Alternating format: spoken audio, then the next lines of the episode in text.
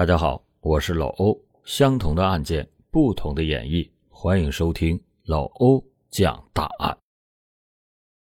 二零零四年的八月十三日，陕西省柞水县的警察突然接到了一通报警电话，说他们村子里发生了命案，有两户人家都惨遭灭门，一个都没留。在接到村民们的报案之后，警察局迅速的派遣了一批民警，带着枪支去到了事发地点。为了确保警民的安全，还事先和当地的武警打了一声招呼，让他们随时做好准备。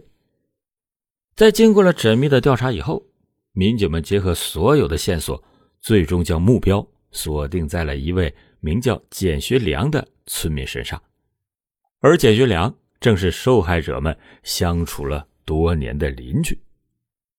但是，让所有人都没有想到的是，简学良。在交代自己作案动机时，竟然还牵扯出了多年前的一档强奸案。那么，作为受害者们的邻居，简学良和他们之间究竟产生了什么冲突，才会痛下杀手呢？他又跟这起强奸案有什么关系呢？欢迎您接着收听老欧讲大案。简学良的家中世代务农。再加上村子里时常宣传，只要努力就能够过上好日子，导致他打小就是一个吃苦耐劳的好孩子。小时候的简学良就经常的帮着父母下地做农活，而在长大一点之后，简学良更是直接离开了父母，选择了出门打工。在外面打拼了几年之后，能吃苦、力气又大的简学良也挣到了。不少的钱，攒够了结婚钱之后，简学良就打包行李回到了家中。经过村中的一位媒人介绍，简学良和邻居家的小姑娘就结为了夫妻。虽然说是相亲成婚，但是两个人婚后的生活也算甜蜜。没过两年，就生下了一个大胖小子，一家三口也是常常引来别人羡慕的目光。本以为。这一家三口会一直这么幸福下去，但是随着时间的流逝，简学良后知后觉反应过来，自己好像并不喜欢自己的这位老婆。最开始，之所以会跟现在的老婆结婚，也是因为媒人说他勤俭持家，会照顾人儿但随着日常的相处，简学良发现。相比起妻子这样略显粗糙的女人，他更喜欢对肤白貌美、看起来娇滴滴的类型。也正是从这个时候开始，村子里就传出了关于简学良的风言风语。不少人都说啊，简学良私底下经常和有夫之妇勾搭。而在简学良日以继夜的观察之下，终于让他找到了心中的理想型邻居杨荣文刚娶回家的老婆于小军。说起杨荣文，简学良虽然不是特别熟，但是两个人也是打小一起长大的，勉为其难的也能喊一句发小。再加上简学良又比杨文荣大上几岁，两个人见面的时候，杨荣文总会亲切的喊上那么一声。学良哥，作为村子里的年轻人，杨荣文也早早的离开村子，在外面打拼。离开家乡的这些年，在一众朋友的帮衬之下，杨荣文也算是小有成就，还找了个老婆结了婚。但是没过多久，杨荣文就和第一任老婆离了婚，和肤白貌美的于小军走到了一起，两个人还生了一个儿子，生活更是如胶似漆。让杨荣文夫妻两个没有想到的是，就是于小军的肤白貌美引起了简学良的注意，时常打着帮忙的名头去到杨荣文的家中，只是为了接近于小军。在简学良看来，于小军那一双水汪汪的大眼睛就跟有魔力一般，每次看上那么一眼，就能把自己迷得神魂颠倒。由于简学良是丈夫的朋友，于小军每每在村子里见到简学良的时候，都会细细软软的问候一句“学良哥”，却从不知道这一声声“学良哥”让简学良迷失了心智。每当听到于小军喊自己的时候，简学良都会当场愣住，整个人的表情更是如痴如醉，让于小军每次都被吓了一跳，以为简学良的身体不舒服。更可笑的是，当于小军礼貌性的关心一下简学良时，还会被简学良误以为于小军对他有意思。在这样的臆想之中，简学良对于小军的观察也越来越大胆，不停的找机会想再拉近他们两人之间的关系。在这样日以继夜的臆想之中，终于让简学良。找到了一次能够和于小军单独相处的机会。这天起了个大早的杨荣文跟妻子于小军打了个招呼，就像往常一样出门劳作了，却没成想自己前脚刚出门，简学良后脚就踏入了自己的家中。独自一个人在家的于小军，在看到邻居简学良以后，还以为跟平常一样是过来串门的。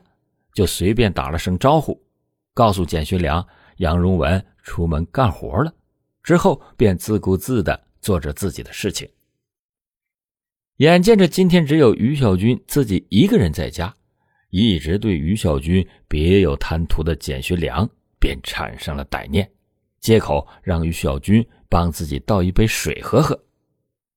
听到简学良的话语之后，天真的于小军想都没想。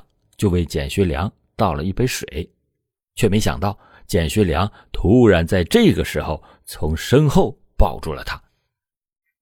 于小军顿时心中警铃大作，不停的在简学良的怀中挣扎，甚至还张嘴咬了简学良的胳膊。但是无论如何，简学良都死死的抱住于小军，不愿意撒手。就在两个人激烈的推搡之时，简学良心中又萌生了更加阴暗的想法，当场侵犯了于小军。在做完了一系列丧尽天良的事情之后，简学良也只是给于小军扔下了九十块钱，就拍拍屁股走人了。太阳落山时，出门劳作的杨荣文也回到了家中，在看到脸色清白的妻子以后，杨荣文赶紧询问了妻子。发生了什么事而在得知事情的全过程之后，极为愤怒的杨荣文想都没想，就去到了简学良家，要讨个说法。自知理亏的简学良，在一开始也并没有反驳杨荣文，任其辱骂着自己。可是随着杨荣文的情绪越来越激动，很快两个人之间就产生了肢体冲突。虽然杨荣文的力气也不小，但是简学良毕竟块头大一点，很轻快的就凭借着体力优势占据了上风。作为杨荣文的哥哥，杨荣武见到自己的弟弟毫无还手之力，便也加入了进去。可是，即便兄弟俩齐上阵，仍然不是简学良的对手。见状，杨荣文只能把哥哥拉走，并进行了报警。在接到了报警电话之后，警察也迅速的赶到了案发现场，将简学良抓捕归案。在审讯的过程当中，简学良坚定的认为自己和于小军是正常交易，自己最后是给了于小军钱的。虽然简学良百般的嘴硬，却抵不住铁证如山。在检查过于小军的身体之后，医院确认了于小军的确。经历过暴力行为，最终在法院的判决之下，简学良以强奸罪获刑，整整在监狱之中蹲了五年，才得以窥见天日。二零零四年八月十三日，陕西省柞水县的警察们正在处理日常的工作，突然接到了一通惊人的报警电话。报案人是当地某座村庄的村民。经过报案人描述，他早上起来去串门，却发现自己两户邻居都惨遭灭门，场景更是血腥无比。在听完了报案人的描述之后，柞水县的警察立马就明白了，这是一起大案件，第一时间组织了一批办案警察去到了事发场地。但是让办案民警感到苦恼的是，由于当天下了大雨，村子里大部分又是土路，一些足迹早已经被洗刷一清，完全没有办法寻找到关于凶手的痕迹。在经过缜密的排查之后，办案民警。只好是先排除了凶手返回现场二次作案的可能性，拉起了警卫线，开始对案发地点进行系统性的全面搜查。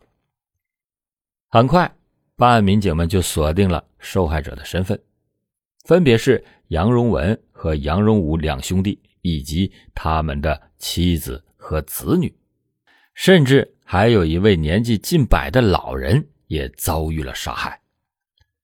在这么一个小小的村庄内，却发生了这样一起重大的凶杀案件，受害者名额高达八位。为了尽快的找到凶手，当地警方迅速的成立了专案组，把这起案件定为“八幺三”凶杀案。村子里发生了这么一起凶杀案件，村民们也是众说纷纭，人心惶惶，生怕哪一天自己就遭到了迫害。为了让村民们能够早日的安心下来，办案民警们也是加大了力度，日夜不停的分析着案件的每一个细节。在一众民警们的努力之下，终于锁定了最终的犯罪嫌疑人，并第一时间发布了通缉令。二零零四年八月十八日，在商洛市所管辖的一座县城之中，一位老人刚做好饭。准备吃饭，却发现院子中有一个蓬头垢面、看起来脏兮兮的流浪汉在偷吃东西。厌烦乞丐的老人本来准备将他给赶走，却没想到叫了几声都没有回应。等到老人走上前的时候，流浪汉更是跟小狗一样，紧紧地抱着自己的食物，冲着老人低吼。心软的老人。见到这位流浪汉实在是太可怜，就把自己的菜饭交给了流浪汉的手里，自己则准备再做一份。就在老人乐呵呵的给自己煮面的时候，突然后知后觉的反应过来，这个乞丐跟前几天儿子所说的灭门惨案的凶手有几分相像。反应过来之后，老人也不敢贸然声张。等到这名流浪汉离开之后，赶紧的回到了房间之中，给正在工作的儿子打了通电话。在得知到父亲经历的事情之后，这位儿子也是生出了一身的冷汗，急忙叮嘱父亲这两天先不要出门，扭头便报了警。在得知到了嫌疑人的具体位置之后，警方为了不打草惊蛇。在行动时，并没有提前告知村委会，直接派出了几名便衣警察来到了村子之中进行搜查。而在确认嫌疑人身上并没有携带任何的枪支棍棒之后，办案民警直接上前进行了逮捕，把这位穷凶极恶的凶手捉拿归案。而让大家感到意外的是，这名凶手的真实身份。竟是五年前因为强奸被判入狱的简学良。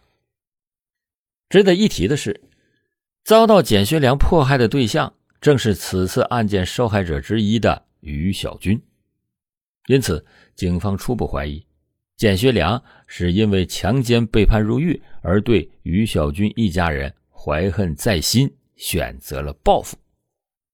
为了能够找到更多关于简学良的证据。警方再次进行了走访，想要得知简学良在案发时是否在场。而在找到简学良的家人之后，果不其然，被妻子告知，案发的时候简学良并不在家中，别说在家里了，妻子更是半个多月没有见过丈夫了。在确认了简学良有着充分的作案动机之后，警方就加大了。搜寻作案凶器的力度。经过警方对村子的缜密排查之后，终于在村庄的一处河道中发现了一把斧子，而这把斧子上的指纹和犯罪嫌疑人简学良的如出一辙。人证物证俱全的情况之下，简学良也无从辩解，承认了自己所犯下的罪行。自从简学良因为强奸入狱之后，他的家人就受到了不可估量的影响，日子那过得是苦不堪言。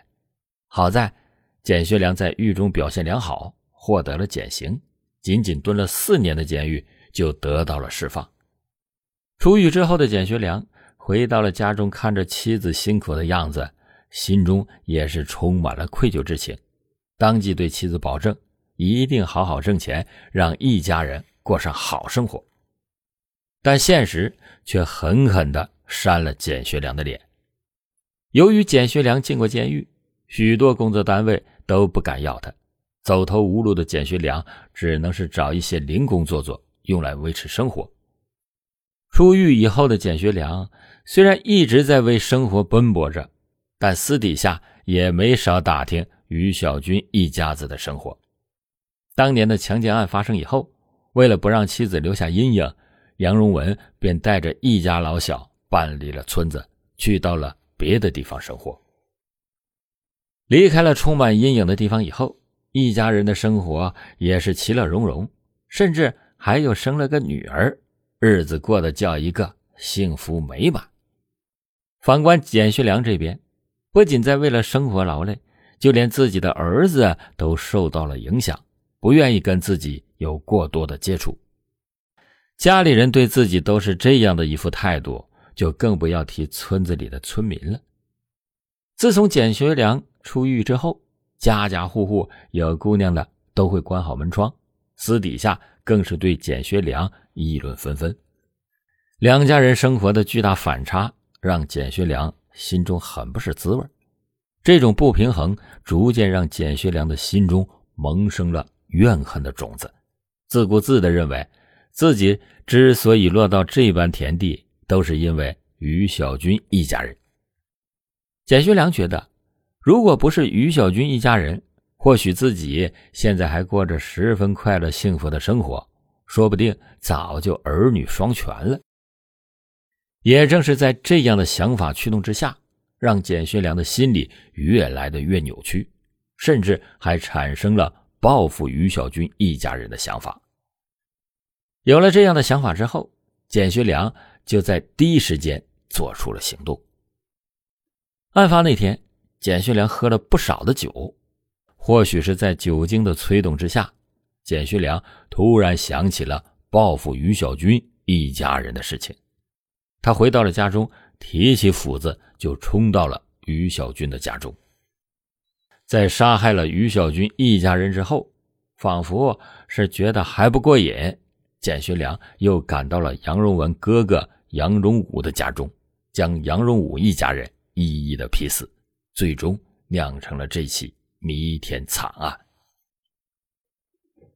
二零零四年九月二十七日，在众人的期待之中，杀害了整整八个人的简学良，最终被执行了死刑，为自己的所作所为。付出了代价。在第一次因为色心而侵犯邻居妻子的时候，咱们就不难看出，简学良这个人本性就是坏的。即便曾经给了他一次改过自新的机会，他仍旧是不知悔改，就这样葬送了自己的一生。在老欧讲的这起案件当中，最惨的莫过于于小军一家人。明明只是在好好的过着自己的日子，却平白无故的遭受了这样的伤害。这起案件也告诫我们：害人之心不可有，无论或大或小，我们都不应该伤害他人。或许你一个无心的举动，就会给他人造成一生的心理阴影。同样，我们也要遵纪守法，不要因为一己私欲，就将自己的后半辈子。给葬送了进去。世界上也没有什么后悔药，切勿轻易的做出会让自己后悔的决定。好了，感谢您今天收听老欧讲大案。老欧讲大案，警示迷途者，唤醒梦中人。